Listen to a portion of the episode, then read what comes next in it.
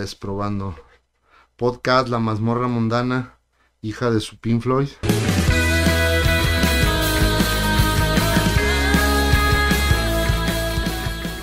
Probando, probando. Bueno, pues el día de hoy estamos aquí con Toño, estamos platicando de su vida.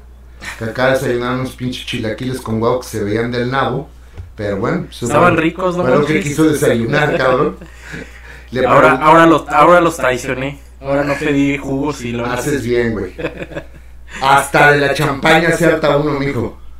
¿Estás de acuerdo? Exacto. Pues, ¿qué vamos a ver el día de hoy? Hoy vamos a platicar de la tecnología y de cómo la tecnología ha ido cambiando nuestro hábito de consumo y de cómo hay dos teorías. Una que dice que la inteligencia artificial va a terminar por dominarnos y otra que dice que los que manejan la tecnología serán los que dominen el futuro del mundo. Se escucha bien, bien este, surreal el Bien asunto. pacheco, pero ya sucede, ¿no? Tú le marcas a alguien este, por teléfono y te puede pedir una transferencia de dinero y lo puede hacer. Eso es inteligencia artificial. La gente se imagina que inteligencia artificial es que tengas un robot, un robot y que resuelva cosas, ¿no? La inteligencia artificial está desde una transferencia de dinero por, por eh, el celular, desde un pago a través de una tarjeta, el, el chip que tiene la computadora de un carro, todo eso es inteligencia artificial. Lo que pasa es que como ya forman parte de la vida cotidiana, no reparamos en eso. Es más, esto que estamos haciendo ahorita es inteligencia artificial. Sí, pues sí. ¿No? Tienes razón. Pues bienvenidos al episodio 13 de La Mazmorra Mundana. Acá con un servidor Buriel y pues eh, un nuevo invitado acá de gala, Mario Fran. Me, me puse este shorts y olanes para este, para este bonito acontecimiento. Qué chingón, gracias, gracias por venir. No, mi Buriel, al contrario, gracias por la invitación. Como siempre, yo soy un fanático de la gente que tiene ideas y de la gente que quiere hacer cosas. Pero siempre, este, eh, pienso que no basta nada más con chorrear a la banda, hay que hacerlo, Exacto. ¿no? Entonces por eso nos, nos, nos descolgamos a este calabozo de la mazmorra. Exacto. Del conocimiento, del, de, la, de las cosas mundanas. De las mundanas, De las mundaneces de la vida. Pues platícame pues un poquito de ti, ¿qué onda? Pues a qué te dedicas. Yo tengo exactamente ahora en febrero de este 2022, acabo de cumplir 32 años haciendo medios de comunicación. Este, he pasado por todos los formatos, de radio, de televisión, de periódicos. He estado en las dos banquetas, desde Radio Universidad hasta La Que Buena. Este, he hecho eh, periodismo, investigación, pero fundamentalmente siempre he creído que la radio o los podcasts que no es más que una, un- una variación de lo que la radio hizo en los 50, que era grabarlo y luego escucharlo. Ahora los podcasts por la tecnología te permiten grabarlo y llevártelo a correr, a caminar, este, estar A- donde sea, ¿no? A ver, platícame eso, porque pues yo, pues como no, su- no estuve en ese tiempo cuando se inició todo eso, a mí me llama la atención que ahora conocemos este formato de podcast grabado en video, pero pues originalmente, como tú dices, no era así. No. A ver, cuéntame a, a detalle cómo estuvo la onda, cómo Mira, todo. específicamente en la década de los 50, que es cuando la radio surge realmente masivamente en el mundo, la gente grababa, no había la tecnología como tenemos ahora, todo era a cintas, Ujú. eh, grabadoras de carrete abierto, que eran unas madresotas de este tamaño, y que entonces la gente eh, lo grababa y luego lo podía escuchar mediante un cassette, que eso era el formato que había. Eh, Sony eh, hace los, primeros formatos de este un Walkman, que es el término correcto, ya que era pues un para, el agua también, pero originalmente en los 80s tú ponías tu cassette, te ponías tus audífonos y escuchabas el disco que a ti te gustaba. Ahí es cuando surgieron los primeros audiolibros, Ok, ok. en Francia y en España. México empieza a hacer audiolibros a final de la década de los 80s, eh, sobre todo de literatura y sobre todo eh, de cuestiones que tenían que ver este, con la ciencia y con la tecnología. ¿no? Pequeño paréntesis. para está- quitar la- el, el reflejo. Exacto. Entonces, eh, ahí es donde surgen los primeros, yo diría que el abuelito del podcast es exactamente el, el cassette de los 80s en el, en el contexto de la tecnología. Después surge ya el mini disc, luego surge el DAT, luego ya más revolucionario el CD y finalmente pues a la tecnología que tenemos hoy, que es una tecnología donde desde el celular puedes grabar El un podcast, MP3 el y todo MP3 eso. y todo eso. Sí, ¿no? sí, sí. Pero básicamente es lo mismo. Es decir, rescatar la tradición ancestral de eh, eh, la tradición oral, grabarla y que luego alguien la escuchara. Eso es un podcast. Ahora ya hay pues de ciencia, tecnología, de, eh, de historias fantásticas, de miedo, de lo que quieras y gustes, ¿no? Yo creo que la gente ahora tiene un campo de información vastísimo que antes no existía y que ahora la gente tiene acceso a eso. Sí, está chido. Está chido, la neta. Sí, y pues también este, pues ya habíamos platicado anteriormente y pues tienes una amplia carrera enorme, has trabajado en Estados Unidos, este, aquí en Guadalajara. Centro Cuenta- Sudamérica, este, he estado, digo, por fortuna, por el trabajo me ha llevado a trabajar en Estados Unidos. Estuve en estaciones de radio en Estados Unidos, en la K-Love, en otra en Chicago, eh, otra en Nueva York, tuve la oportunidad de trabajar en Buenos Aires. Pero la primera chamba que tuve de radio, fíjate bien, qué, qué curioso, fue en la XCJB del gobierno del estado, que era una estación cultural, ¿En dónde fue eso? eh, aquí en ¿En Guadalajara. Guadalajara? Ok. Era un programa que se llamaba Foro, que conducía mi maestro, que ya se murió. Este, y ahí llegué, me puso a grabar y a hacer personajes, a, a entrevistar personajes de la calle, que yo le puse la ciudad de sus protagonistas. Y entrevistaba al cuate que se subía al camión a tocar, al payasito, a pura gente urbana. Le tocaba entrevistarla y la llevaba a ese programa. Eh, Javier Garavito, eh, fue mi, mi primer maestro de radio que yo tuve en XCJB del gobierno del estado. Después terminé la carrera, me fui a especializar en broadcast de radio y televisión en los Estados Unidos y regresando la primera chamba que tuve fue en Radio Universidad de Guadalajara. Está, bien padre porque sí se te escucha pues la voz acá de- acá fuerte con, con, con intención como eso que dices. La neta pues te invité pues para que me iluminaras en ese sentido de Pero no, cómo- tra- pero no traje reflectores. De hecho sí hay, si quieres ponemos la luz. pero- No, pero está chido. Sí, pues es Mira, toda una escuela esto. A mí más bien, eh, después de que nos conocimos cotorreando, yo dije, qué chido que haya gente que quiera hacer cosas. Pero a veces la banda no recibe ni la atención ni el apoyo. Y yo dije, el día que quieras voy y grabo contigo, te digo de qué se trata la película y echamos un cotorreo en otros podcasts. Pues es- de eso se trata, de venir a echar un cotorreo y pues aprender o pues sacar nuevos temas. Órale. Aquí lo, lo, lo interesante, mi querido Buriel, es que la gente que nos está sintonizando, nos está escuchando, sepa que lo que a hoy parece que es muy novedoso, ya lo hacíamos antes. Simplemente el discurso o el formato ha cambiado. Eh, cuando la radio eh, surge, eh, la gente pues, se juntaba alrededor de la radio en su casa y lo oía. Cuando la televisión se inventa, mucha gente decía, ya nadie va a escuchar radio. Y no fue Sí, así. cierto. La radio se quedó y la televisión llenó un espacio que no tenía. Luego eh, llega la tecnología y la gente dice, uh, la gente ya no va a ver televisión, ahora es puro streaming. No, lo que sucede es que cada formato tiene un segmento diferente. O sea, si tú tienes entre 15 y 25 años, pues a lo mejor no te llama la atención algo de tecnología que tenga que ver con la ciencia, con el espacio, pero sí te llama la atención la música, eh, lo que está sucediendo con la tecnología en los celulares, lo que sucede en la biomédica, te- porque esa es la edad que tienes, ¿no? Y a lo mejor una chava le gusta el anime y a otro le gusta más la literatura y a otro le gusta a lo mejor más el deporte. Es tan vasto lo que está sucediendo en este momento en la más media global que para todos hay. ¿Qué es la más media? La más media es todo el conjunto de comunicación que existe en el mundo en diferentes idiomas, de los cuales tú puedes tomarlos en internet y en las plataformas que Oh, existen. Ok. ¿no? Esa es la más media.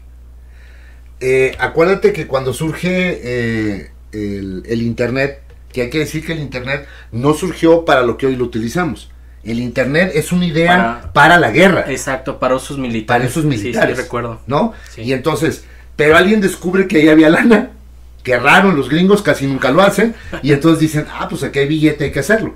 Pero hoy, por ejemplo, tú puedes tener eh, en diferentes plataformas, eh, diferentes ventanas de comunicación, como en el caso de estas, donde tú te puedes hacer de información de todo índole de lo que está sucediendo en el mundo. Por ejemplo, a los que hablamos español, pues estamos hablando de cerca de 900 millones de personas en el mundo, que les puede interesar muchas cosas, ¿no?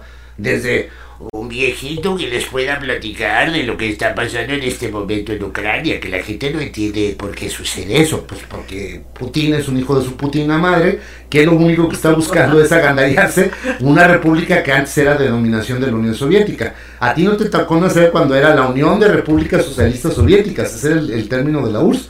Se cae el muro de Berlín en el 89, se desbarata la Unión Soviética y surgen todas las repúblicas, Rusia, Bielorrusia, etcétera, etcétera. Pero Putin, que es un cuate que fue miembro de la policía secreta de la Unión Soviética, del KGB, No, no sabía. bueno, pues ahí está el dato, pues ahora quiere tener el control de eso. Y entonces invade a un país que no le hacía nada. Como siempre sucede en el mundo, hombre. La guerra, acuérdate que es el, ma- el- el mayor generador de dinero del planeta. Si hay guerra, hay negocio. ¿no? Hay negocio para todos. Armas, tecnología, comida, ropa, en seres domésticos, en seres este, para la salud, para todos. Y lo pongo como un ejemplo porque en el pasado, mi querido Buriel, hubiera sido imposible que tú supieras que algo de eso estaba sucediendo en el mundo. Sí, a menos de que te enteraras por los medios de como los periódicos, ¿no? Los cables te llegaban 24 horas después, ¿no? Ahora basta con que piques un botón y te enteres qué está sucediendo en el mundo. Eso es Si el tienes- avance de la tecnología. Si tienes ¿no? suerte de tener internet, claro, también. Ahora, sí sabes que en el mundo hay un gran movimiento para que haya software libre y internet libre, ¿no? No, no sabía. Hay un gran movimiento. Eh, hay un grupo eh, de gente en Finlandia, en Suecia, en, eh, en Francia, en España, en México, que están propugnando porque el Internet sea libre. Es decir, que tú no tengas que pagarlo, que sea un derecho humano. Eso está súper ¿Cómo es eso posible? Pues, ¿Cómo? eh, pues, ¿cómo? Pues sería un derecho humano que tú tengas acceso a toda la información para informarte, para cultivarte, para entretenerte, no que sea, no que sea con un costo. Pero ahí se les acabaría el negocio a grandes empresas, Pues ¿no? de eso se trata la película, exactamente. Ya hay software libre, ya hay mucha tecnología que no tienes que pagarla. En el pasado tú decías, ah, este programa no lo tengo, pues vale 50 dólares. No, pues el pirata vale 10, ¿no? Pero no sabía si iba a estar bueno, si se iba a craquelear, si a la hora de la hora no iba a servir. Entonces, este gran grupo, que es mundial, está propugnando porque la tecnología de software sea libre y porque el Internet sea libre. Los gobiernos, de menos en América Latina, están haciendo grandes redes para que la gente tenga acceso a los espacios públicos. Ah, Bueno, eso sí se ve aquí ¿No? también, ¿no? En parques Sí, en y parques. centros comerciales. Pero lo chido sería que tú tuvieras en tu casa el Internet libre. Ah, pues claro. ¿No? ¿Cuánto te cuesta ahorita el Internet? Pues no sé, ya de mínimo 600, 600 varos, varos. 700, ¿no? Por muy si, bajito. y si lo quieres más o menos de una velocidad Eh. decente, Exacto. ¿no? Pues hay más o menos. Hay más o menos. Entonces, pero debería de ser un derecho humano. Que tú tengas acceso a toda la información posible y a toda la tecnología posible. Suena coherente. Suena coherente sí. y suena, aparte, este, que en términos de civilización sería lo correcto, ¿no? Pero te doy ese ejemplo también porque, evidentemente, mientras sea costoso, alguien detenta el poder y alguien le vende de esas migajas de poder para que todos los demás lo consumamos, ¿no? Por eso las plataformas se monetizan, por eso hay que hacer dinero y por eso hay que hacer contenidos para poder vivir de eso. Si fuera gratis estaría súper chido, ¿no? Ahorita si te fijas lo que está muy en boga es que si tú tienes un proyecto hagas una fondeadora de recursos. Ah, ya como el Kickstarter. ¿no? Ándale. O sabes qué, Eh, el Buriel ya se quiere comprar unos cacles nuevos y quiere ir a visitar a una morra que está en Finlandia. Vamos a hacer una fundadora y aquí toda la banda le va a poder depositar desde un peso hasta cinco mil pesos si quiere. ¿Cuánto tiempo tarda en fondearlo? No lo sabemos. Pero hay muchos proyectos de tecnología, de cultura, de información, de ciencia que están siendo fondeados. Sí, sí, sí. Y eso está padre porque nos habla de que la gente está volteando a ver otra vez a las personas, no solamente al capitalismo salvaje. Sí, pues sí he visto casos de, bueno, tengo un conocido que puso su proyecto de hacer un videojuego aquí de Jalisco Órale. y lo puso así en esa En una fondeadora. en una fondeadora. Y sí, le, le depositaban y lo apoyaban. Fíjate, yo hice un proyecto hace 10 años, no más, 20 12 años, en Canal 58 Ujú. hice una fondeadora para que la gente pagara el programa para yo poder decir todo lo que pudiera decir y que la gente pudiera tener la libertad de expresión total. Ok. Y lo logramos en un año. Después las estaciones se vendieron y los cuates ya no compartieron esa idea. Pero lo logramos hacer porque, insisto, la gente debe de tener derecho a estar informada y debe de tener derecho a que la información sea gratuita. Yo creo mucho en eso. Estoy de acuerdo contigo y déjame decirte eso que se me hizo importante. Que, decir las cosas como son. ¿Qué, ¿Qué diferencia tú crees que hay entre estos medios, o sea, YouTube y, así, de expresarse libremente? ¿Sí se puede al 100% o no? Sí, Porque Eh, no es igual que la tele, esto, no. esto no es tele ni radio. ni radio. Acuérdate que las plataformas no están regularizadas con la ley. Ok. O sea, yo puedo decir... Aún, ¿verdad? Aún. Aún. Eh, digo, los gobiernos y los partidos políticos les encantaría poderlo regular. Yo puedo decir, a mí el presidente me parece un pendejo y no pasa nada. ¿Me explico? Pero si yo digo eso en una estación de radio, me censuran, me quitan la licencia y le quitan la concesión al dueño de la, de la, de la estación. ¿Por qué? Porque está regulado, porque hay una ley de radio y televisión totalmente rebasada ya, porque es de los 50, que no se ha adaptado a los modelos de comunicación que hoy tenemos. O sea, lo maravilloso de las redes sociales, mi querido Buriel, es que lo podemos hacer. Aún lo- todavía Aún todavía y lo podemos utilizar. Y te encuentras contenidos de todo tipo. Puedes estar o no de acuerdo con lo que dice la gente, pero eso no significa que no suceda. Y eso es lo valioso de las redes sociales, de la plataforma que me digas. Ahora, ya hay plataformas que han empezado a censurar. Sí, pues Twitch, ¿no? Twitch, Facebook y. Twitter. Porque no les conviene porque los contenidos económicos se cruzan con los contenidos de lo que estás diciendo. y es que ya tiene, ya interviene la, el, ¿cómo se llama? Pues el interés. El interés, el Como los dinero. están patrocinando. El dinero. Es como si nosotros tuviéramos acá atrás un anuncio de Coca-Cola, hermano. Y dijéramos, no, la Coca-Cola es una porquería. Si usted no me cree, agarre un litro de Coca-Cola, póngaselo al baño para que vea cómo va a quedar. Y era ¿Sí nuestro patrocinador. Sí, ¿Sí claro. Claro, no es un ¿O es mismo- mame? No, no, no, no. O sea, echas No es la pinche- mame. Echas la coca y, Y se quitan las se manchas. quitan las manchas, deja limpiecito. Mejor que si le pusiera sosa cáutica. Para tu mayor información. Lo voy a hacer, pinche experimento. pero te pongo el ejemplo, bro, de lo que sucede cuando tú ya tienes a alguien que patrocina lo que dices. A mí me ha tocado haber estado en medios de comunicación donde fui censurado. A ver, cuéntate una anécdota. Radio Universidad. A ver, ¿qué pasó ahí? Estaba yo en ese tiempo director del área de noticias y conducía un programa en la mañana de 6 a 7 de la mañana que se llamaba Contacto Urbano, donde yo decía y yo creía que había libertad de expresión. Y un día se me ocurre decir que en la Universidad de Guadalajara había aviadores de gente que cobraba y no trabajaba. Ajá. Y llegó el, el ingeniero y me apagó el transmisor. Chin. Así, tal cual. Pero, o sea, ¿cómo estuvo, cómo era eso que había aviadores? Haz de cuenta, tú tienes una nómina, Ok. Tú y yo trabajamos y nos pagan una cantidad de dinero por trabajar. Pero había otros tres güeyes que cobraban y no sabíamos quién eran. Se llaman aviadores en las nóminas. Que de esos hay mucho en todos los gobiernos, ¿eh? En el Congreso del Estado, en el gobierno del Estado, en el O ayuntamiento, sea, en que yo lados. puedo estar firmado ahí en Sí. el gobierno o algo así y recibiendo Eh, sin ir. Sin ir. Como sucede, digo, hoy, por ejemplo, A ver. te paso un dato que es maravilloso. Mira, Pero hazte un poquito más para acá porque te estás. Ahí te va. Ah, ahí está. Asesoran fantasmas a diputados locales. Al menos 45 supernumerarios no fueron localizados en nueve hábiles de trabajo. Es de lo que me estás Sí, hablando? o sea, cobran, Ajá. pero no sabe quién son. Hijas de su pinche Bueno, madre. pues eso fue hace como 20 y tantos años que me pasó. Pues sigue sucediendo, hermano. ¿No? ¿Por qué sigue sucediendo? Porque así está creado el sistema político. Por darte un ejemplo. Entonces, yo donde creo que va a ser el cruce entre eh, estos medios maravillosos que son las redes sociales con eh, el anunciante primario. Cuando tú encuentres anunciantes que sean socialmente responsables y que estén preocupados no solamente por el dinero, sino también por el bienestar de la sociedad. Suena utópico. Alguien diría, ah, está güey, eso es un sueño. No, sucede en otros países. Y si sucede en otros países, ¿por qué no puede suceder entre nosotros? Sí, pues ¿No? tarde o temprano tiene que llegar o replicarse lo mismo, ¿no? A ver, Facebook, Twitter, el que me pongas, Si tú alcanzas X cantidad de radioescuchas, X cantidad de suscriptores, X cantidad de views, X cantidad de likes, te dicen, ah, el Buriel ya está bien perro, güey, ya tiene 200 mil. Es güey que los números a pantalla Claro, también. a pantalla. Pero a veces no necesariamente este, suceden, ¿no? Porque una cosa es que la gente te oiga y otra cosa es que recibe el mensaje correcto. Una cosa es que yo diga, bueno, yo puedo estar de acuerdo no en que la gente esté contaminando en este momento eh, el, el lago de Chapala.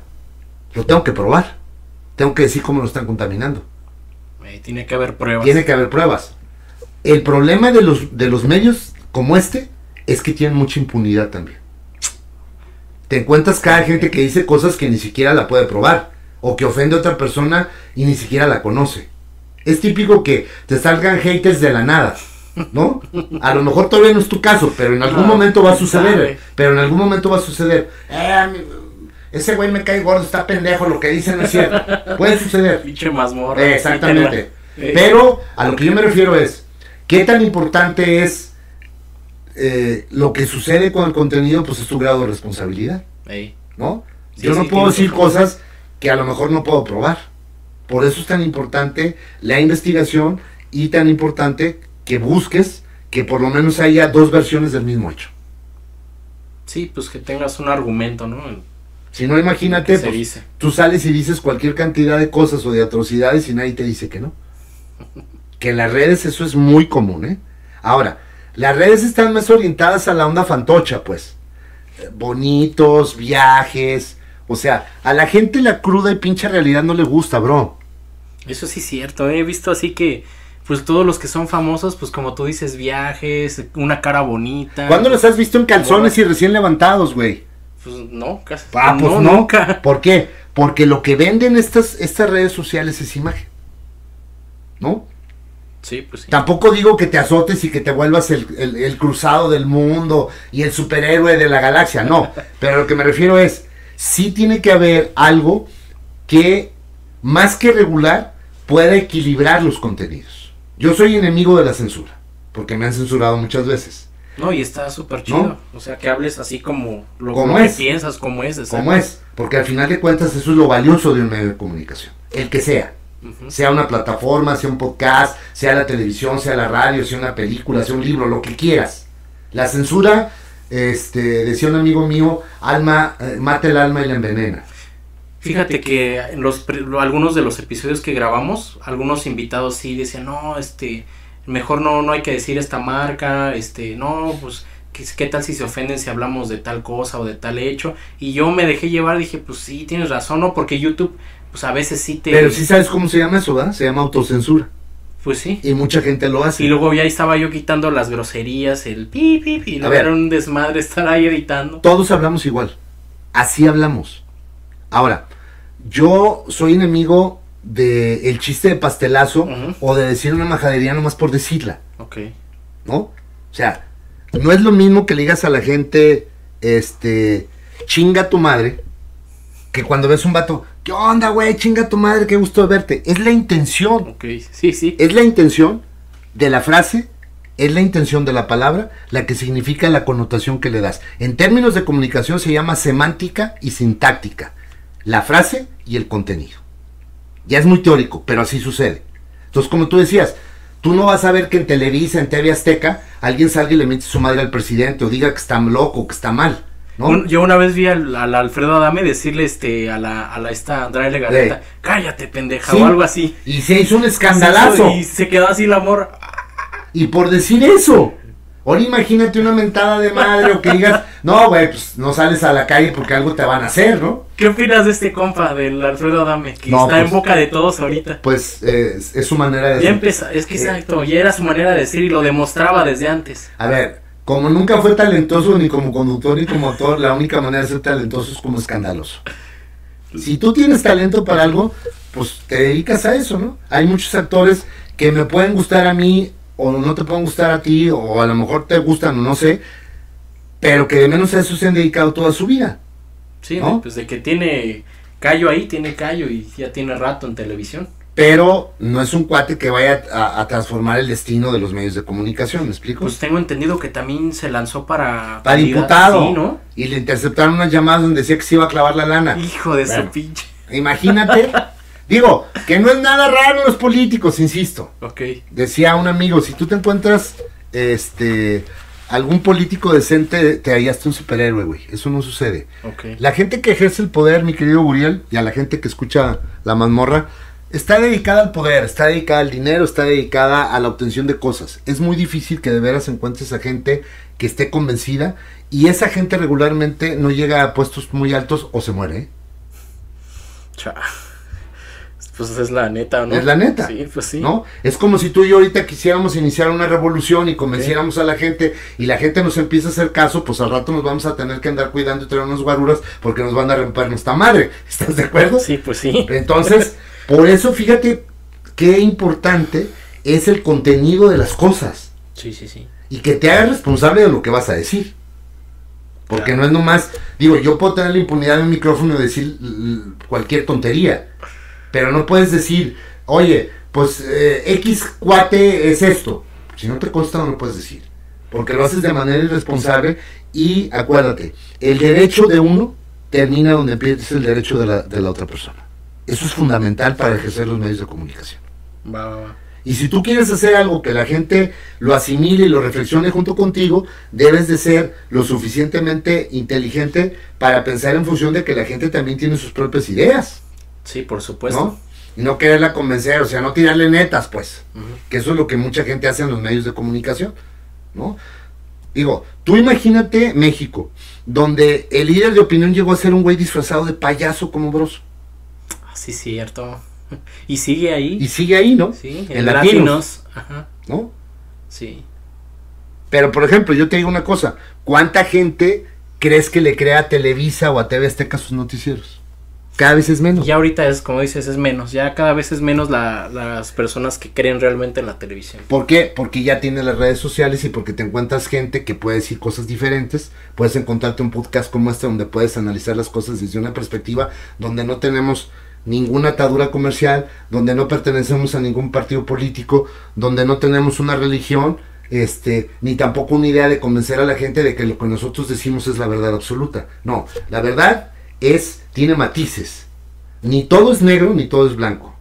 ¿No? Sí. Son los matices los que te hacen ver las cosas de manera diferente. Sí, pues estoy de acuerdo y pues se nota el, la experiencia, los años de, de trajín en la vida. No, mira, me ha tocado muchas cosas, unas Hablábamos del, pues de tu experiencia, ¿no? más divertidas, ¿no? Digo, cuando hice doblaje, pues me divertía, ¿no? ¿Hiciste doblaje? Sí, hice doblaje para películas. Hice el pitufo bromista, que era muy divertido, papá pitufo. eh, hice cosas para series, este, películas, eh, pero al final de cuentas lo hacía porque pues de eso vivía, de eso comía, este, de eso pagaba la renta, pero aparte era algo que me gustaba hacer. He hecho televisión, he hecho periodismo escrito, pero siempre he regresado a la radio porque me parece que tiene un contenido que no tiene ningún otro medio, mi querido Guriel, que es la capacidad de desarrollar la imaginación. Ay, Porque pues vas acá escuchando y pues, Claro. lo imaginas, ¿no? Con tu propia. Es como si tuvieras un cinito en la cabeza. Ey, ¿no? Así decía el maestro mío. Es como si ustedes prendan su cinito y échenlo a volar. Y eso está chido, porque hay gente a la que ya nació en esta cultura de la tecnología, en esta cultura digital, Sí. y piensa que el mundo siempre ha sido así, y no. Estas libertades que hoy tenemos son producto de mucha gente que lo hizo antes y que ahora es lo más normal que tú lo hagas. pues hay que agradecerles. Hay que agradecerlo, la, neta, la neta. la neta. Porque si no, bueno, antes era imposible que tú criti- cri- criticaras a los políticos o a los empresarios o que te quejaras de alguna marca o que dijeras, oye, yo no estoy de acuerdo con esto. Para empezar, nomás había un canal de televisión que era Televisa. Toda la gente le iba a Dios, no te podías meter con la Virgen de Guadalupe ni con el ejército. Eso te lo decían este, los mismos cuates con los que trabajabas en la televisión y en la radio. Con eso. Ahora no. Ahora te das cuenta que, como en todas las actividades humanas, hay gente que hace su chamba bien y hay gente que no la hace bien. ¿no? Hay gente que eh, cree en algo y lo lleva hasta sus últimas consecuencias. Hay gente que cree en algo y lo utiliza para su beneficio. Entonces, me parece que en la medida en que tengamos mayor información, mayor capacidad de, de saber las cosas, nuestro criterio se amplía nada más. Y ya no te, ya no te la avientas a la primera píldora, pues, ¿no? que te digan y te digan, oye, esto es blanco, y tú dices, a ver, déjame verlo, ¿no? Pues, la neta, yo opino que deberías de lanzarte un canal de Twitch o algo. Estaría chido. Estaría chido, pero digo, ahora hago radio, este... Sí, como dices, pues siempre voy a siempre vuelves al lugar a lo- que amaste, al, ¿no? al lugar- al- al lugar que he amado toda la vida, que es, que es eh, eh, la palabra, ¿no? Y pues sí, como decías, pues eh, te, te da pauta a que imagines, que crees un mundo en tu cabeza. Por eso ahora, ahora estos episodios pues ya los estoy sacando en Spotify. Claro. Para que pues la gente que no pueda ver el, en video Lo puede pues, escuchar, lo escuche, lo y escuche. que haga otras actividades Claro. y que se imagine como tú dices lo que estamos hablando y pues a, a como ellos quieran. Sí, no es lo mismo que tú digas, eh, lean a Rulfo, a que hagas una actuación que diga, vine a Comala porque aquí dijeron que vivía mi padre, un tal Pedro Páramo, que es como inicia el llano en llamas. Está chido. No es lo mismo que lo leas a que alguien te lo actúe, te lo De hecho, de hecho, me habías dicho que tenías como que una idea, ¿verdad? Hacer algo así. Sí, claro. Como narrar. Como narrar, traigo la idea de hacer un podcast que se dedique nada más a la literatura. Sí, está bien chido eso, Y- ¿eh? y porque ya hice una serie hace algún tiempo en Radio Universidad que se llamaba Poesía para Llevar. A ver. Entonces, después de cada intercorte, ah, entraba una, una parte de la poesía musicalizada y a la gente se le hacía bien chido, ¿no? Ah, le, le metías música y aparte. Música y poesía de poetas de todo el mundo. Poetas mexicanos, poetas eh, rusos, poetas ingleses, franceses. Y se llamaba la sección Poesía para Llevar. Pues sí, es como algo de bolsillo. ¿no? Claro, exactamente. Porque aparte, Lo vas escuchando. se me pues, hacía chido, Vas en ¿no? el camino. de esas locuras que se le ocurren a uno de vez en cuando. Pero ahora creo que estar- estaría padre que la gente pudiera escuchar alguna cuestión de literatura ya bien producida y adaptada para que la gente, como tú dices, va corriendo y lo va oyendo, ¿no? Está en el baño y lo está escuchando. Está clavando, lo está oyendo. O sea, todo eso todo, lo puedes exacto. hacer, porque la radio te permite eso, la televisión no, el YouTube tampoco, porque tienes que poner tus cinco sentidos ahí. Y el sentido fundamental del ser humano, el primigenio, es el audio. Top, top, top, top, top, top. ¿Qué es lo primero que escucha un niño? El latir El del corazón de su mamá. Es el primer mm, eh, sentido que desarrollamos. Entonces imagínate lo valioso y lo trascendente que puede ser para cada persona Llevarse algo así. llevarse algo así. No, y aparte te puede dar este una reflexión, ¿no? Puede ocasionar que reflexiones, Claro. que te lleves algo chido, que cambie tu perspectiva. Que de tu la vida. imaginación crezca, fundamentalmente es para para eso. Al final de cuentas, esto que tú y yo estamos haciendo, ¿para qué es? Tenemos el propósito de que alguien lo oiga, de que alguien se enganche con esto, de que alguien diga, ah, mira ese padre, güey, está chido lo que platicaron, a ver que otro día los juntamos para que digan sus, sus burradas, o me gusta lo que platica. Eso es, porque acuérdate que en los medios de comunicación nosotros tenemos un proceso de identificación. Lo que nos llama la atención, lo que nos gusta, lo que compete con nuestros intereses es lo que, lo que terminamos consumiendo, escuchando, viendo, oyendo. ¿no? El propósito de uno cuando hace medios de comunicación es ese. ¿No? No lo haces porque eh, quieres ser la Madre Teresa de Calcuta, ¿no? O Nelson Mandela, no vas a liberar al mundo. Lo que sí puedes hacer es que algo de tus ideas le toque a la mente de otras personas y la haga reflexionar. Eso está padre, ¿no? Sí, por supuesto, está muy chido. Entonces, yo sí creo mucho en que eh, la tecnología te puede acercar a eso, pero también te puede bloquear eso. Y está, era- es como el título, ¿no? Que, que planteamos. Sí, claro. O sea, ¿cuánta ¿Qué, gente... qué es real y qué no? ¿Qué es no? real y qué no es real? Sí. O sea, hay gente que ve una cosa en internet en su celular y la crea pie juntillas. Ni siquiera la cuestiona, Gabriel. O a veces ni siquiera se meten a No. ver el post. Aquí dice que pasó esto. Y Sí. al rato ya lo dice él y lo dice como una verdad absoluta.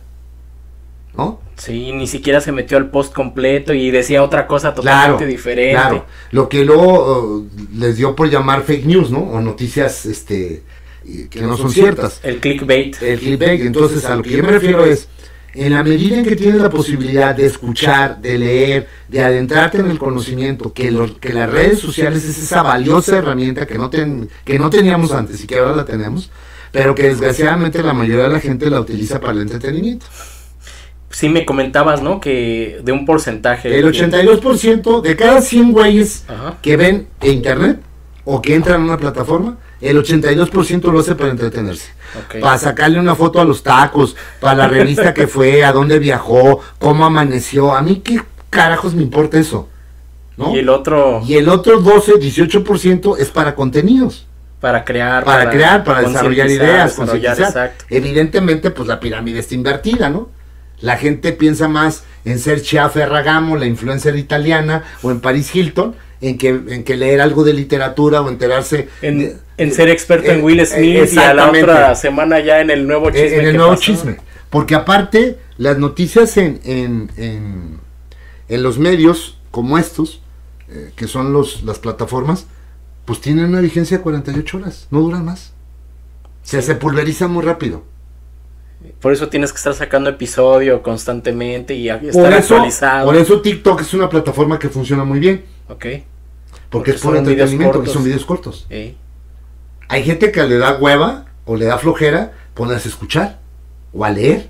Digo, ya no te digo que, que, que lean, ya que escucharan algo decente, pues, ¿no? Un podcast que hablara, no sé, de tecnología, de ciencia, de literatura, de medicina, de historia. Me late eso de literatura, ¿eh? Yo, yo he leído, pues no así tanto como tú, yo creo, pero sí he tenido ahí mi historia con los libros y me gustaría que Pero nomás ha sido por la edad, nomás ha sido por la edad, porque tengo más años que tú, nada más.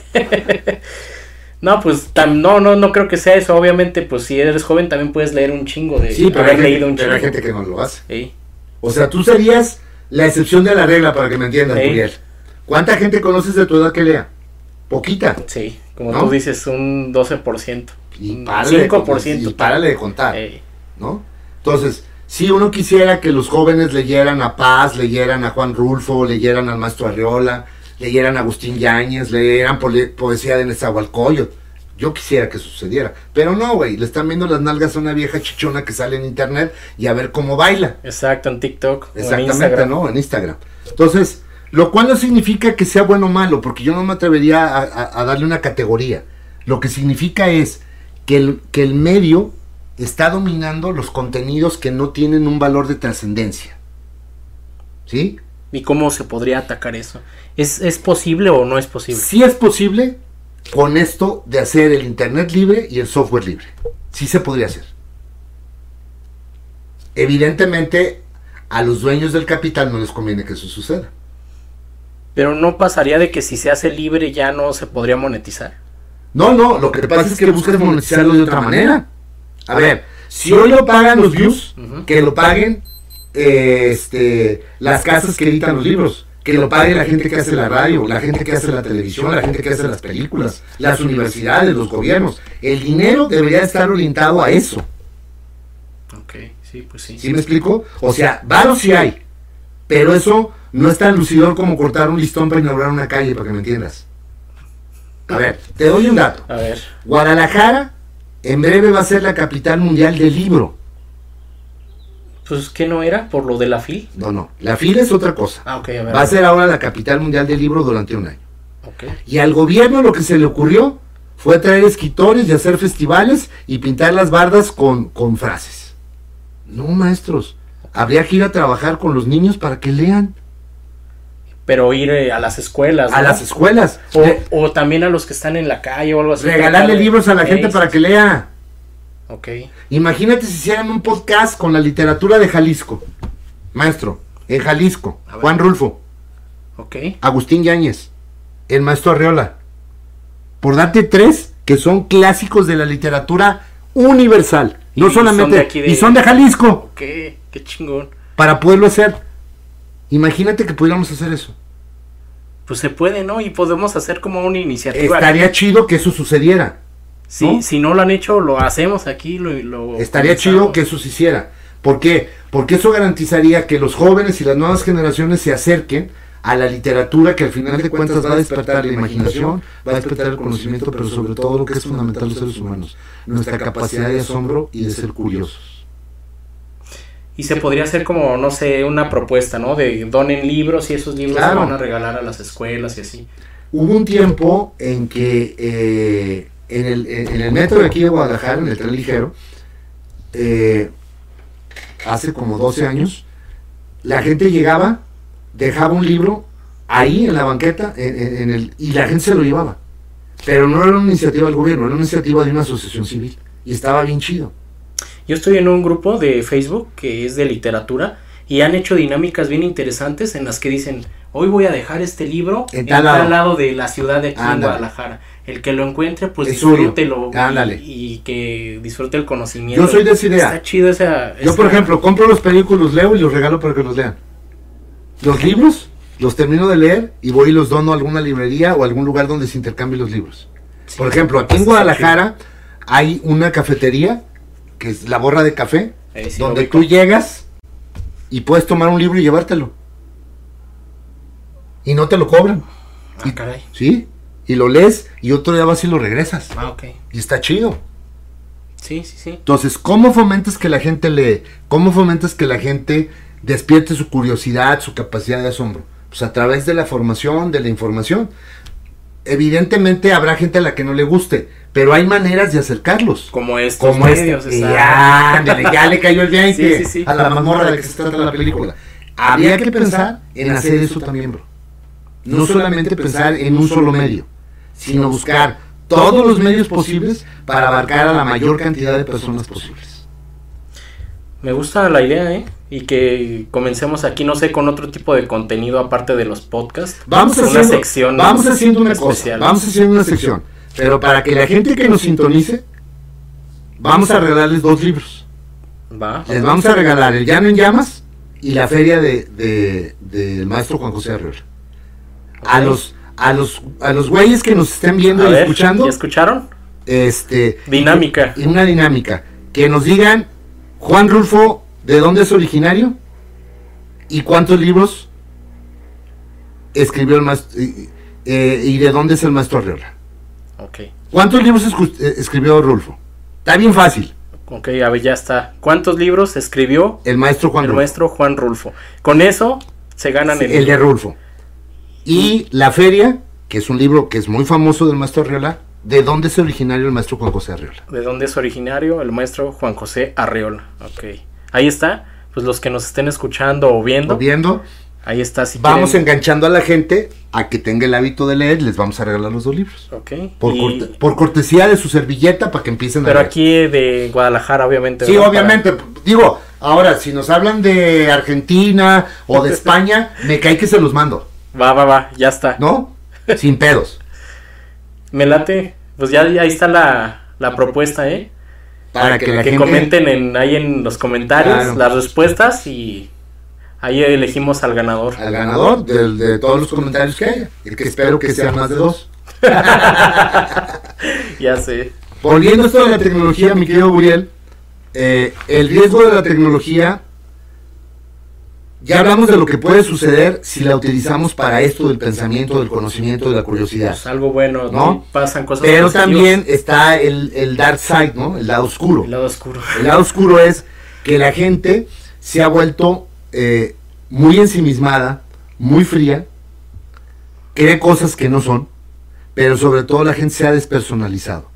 Fíjate la cantidad de gente en la calle, en los restaurantes, en las reuniones, que está atento a la pantalla y ha perdido la capacidad de diálogo con las personas. No sé si te ha tocado que Sí, llegas a un restaurante o algún lugar y hay una familia y todos viendo el celular. Sí, no, y a veces me ha pasado que en su momento cuando tenía novia, que pues estábamos los dos, ¿no? Y, y ella ahí en el celular y, yo así de... Eh, No, yo, yo sí comprendo eso y sé que no es chido de que no te estén prestando Pues no. atención. Y yo sí me quedaba así a ver a qué horas, ¿no? a ver, No, y ahí, ahí seguía. que ese es el riesgo de la tecnología, que nos despersonalice, Sí, tienes razón. ¿no? Y que le sucede a mucha gente. Y que la gente a veces está más preocupada por ver el- las notificaciones y lo que está sucediendo. Y es que te crean como una... Se llama de dependencia. Adicción. Es de- una dependencia, una dependencia de- digital. Dependencia, sí. Pues, Hay gente que se levanta y antes de ir al baño a dar los buenos días, lo primero que ve es la pinche pantalla. Sí. O sea, es muy loco, pero sucede. Te llevas el celular al baño Claro. hasta para cagar. ¿no? O sea, no, por eso te digo yo que se despersonalizan las personas.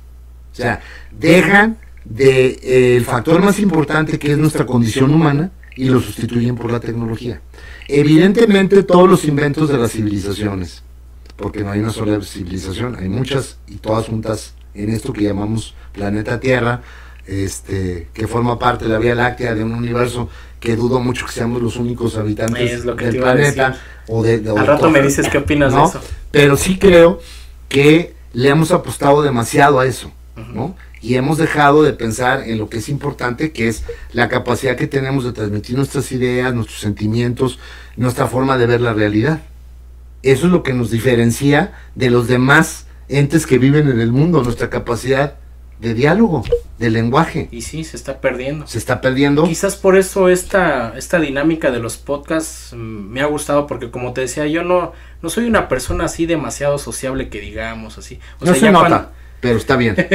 pero ya cuando entras en confianza y platicas y salen los temas, sí, pues está chido mantener una, una charla y como dices, ya no se da.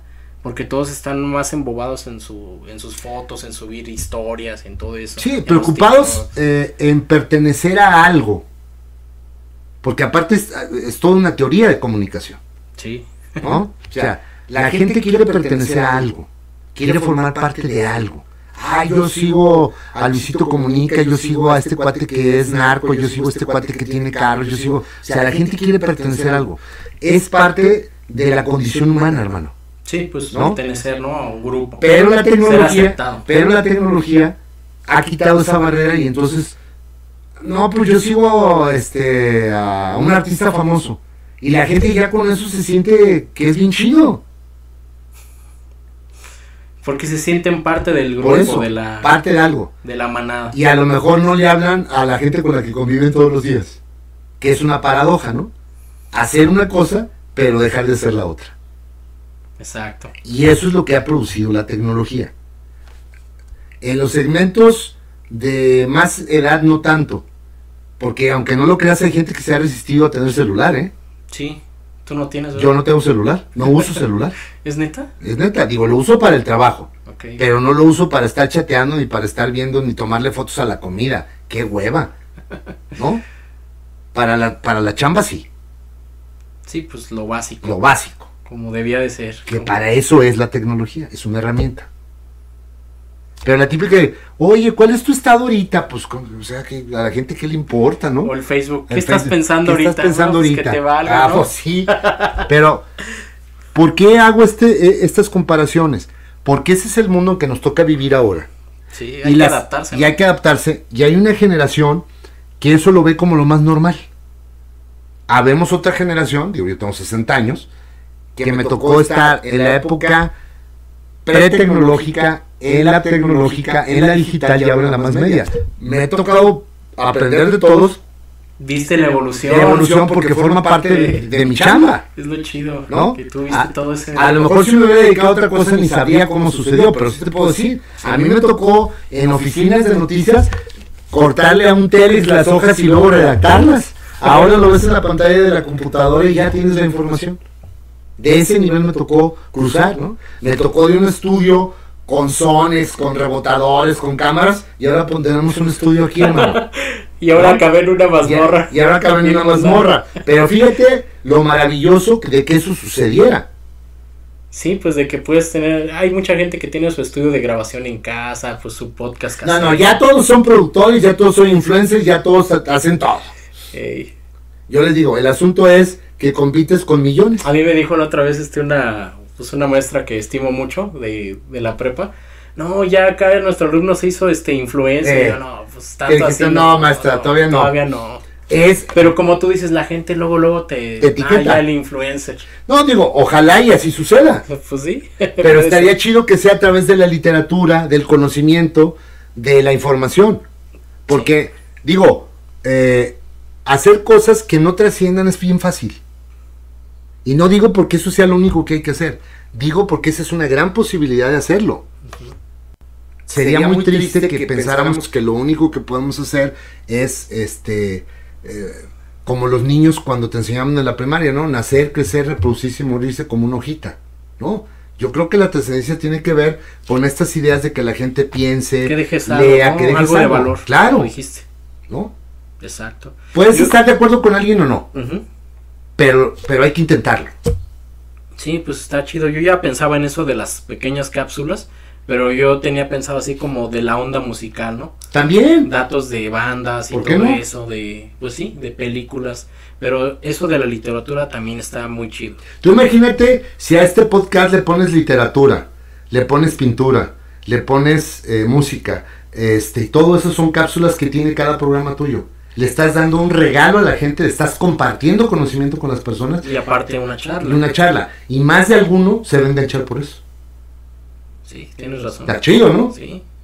Decir, ah, ese güey nomás habla, ¿no? Tiene una cápsula y ahora oímos algo de Albert Camus y su- supimos dónde nació Ramstein y supimos por qué el papel Kleenex se llama papel Kleenex. Parece cosas que son así que dices, ah, pero es chido saberlo. Y lo puedes compartir igual con tu, pues, con tu entrevistado, ¿no? Con Claro. la persona. Ah, pues, ¿qué opinas? Y ¿No? ya de ahí salen más cosas. Exactamente. Acuérdate, el medio tiene eh, un- una profundidad. Tú eres el que decides hacia dónde quieres llevar ese contenido. Pudiéramos estar hablando de cualquier babosada, ¿no? Entonces yo te decía, hay que platicar de cosas que a la gente le puedan significar una reflexión. Tampoco queremos que piensen igual que nosotros ni que se convenzan de lo que nosotros pensamos. Simplemente es poner ahí una idea para que la piensen y la cuestionen también Sí, y que la es idea, compartan ¿no? con otra gente y digan, yo estoy de acuerdo, ¿sabes qué? Yo no estoy de acuerdo. O a mí se me hace que está chido, ¿sabe qué? Son un par de soquetes. Está bien, se vale. Pues fomentar esa parte filosófica, ¿no? Y de, de la mente, ¿no? Claro. De Que regularmente, siempre todo. que regularmente la gente en los medios de comunicación masivos no lo hace. Ey, exacto. Se quedan con lo que escuchan y lo asimilan y se, quedan con eso. No, lo más grave, bro, es que lo dan por hecho, sin Ey, cuestionarlo. Exacto, exacto. Sí, pues la, la intención de la filosofía es esa, ¿no? Cuestionarse todo el Claro. por qué y a cada rato, ¿no? Que no te quedes nada más con lo que te dicen. Hay un caso eh, en la historia de la radio que es, es- es muy eh, famoso. Orson Welles hizo una adaptación en radio que se llama La Guerra de los Dos Mundos. Hizo un capítulo... de la granja también, ¿no? De la guerra. Ese es George Orwell. Ah. Orson Welles es quien escribe La Guerra de los Dos Mundos. Ver, Son dos personas diferentes. Eh, y él hace un capítulo de radio diciendo que había una invasión alienígena. Y la gente se lo cree, que- creo que escuché esa nota por ahí. ¿no? Es de, de- de los 30. Sí. La Guerra de los Dos Mundos. Y entonces la gente, en ese capítulo de la radio, la gente empieza a salir a la calle y enloquecer pensando que de verdad... Pero la hicieron película, ¿no? Luego le hicieron película, pero primero, Fue el origen. primero es una pieza de radio. Wow. para que veas lo importante de los medios de comunicación. Es como si yo en este momento digo, en este momento eh, nos está cayendo un misil nuclear y el mundo se está acabando 3, 2, 1. Ok, y si no nos están viendo, pues la gente. La gente decir, lo puede creer, ¿no? "Pex, ¿qué pasó Ah, ahí, bueno, no?" eso hizo Orson Welles y después dijo, no, no se crean, era, era un ensayo nomás, Era de para el radio. era radio. para el radio. Y sí hubo gente que sí, Sí, salió claro, claro, y enloqueció y le dio histeria y todo el rollo. Los extraterrestres Sí. ya va- nos van a abducir. Bueno, ¿por qué eh, te platico eso? Porque eso te habla de la, de la intensidad que puede tener un mensaje Ok, sí, sí, sí. y de la responsabilidad que tienes cuando lo emites.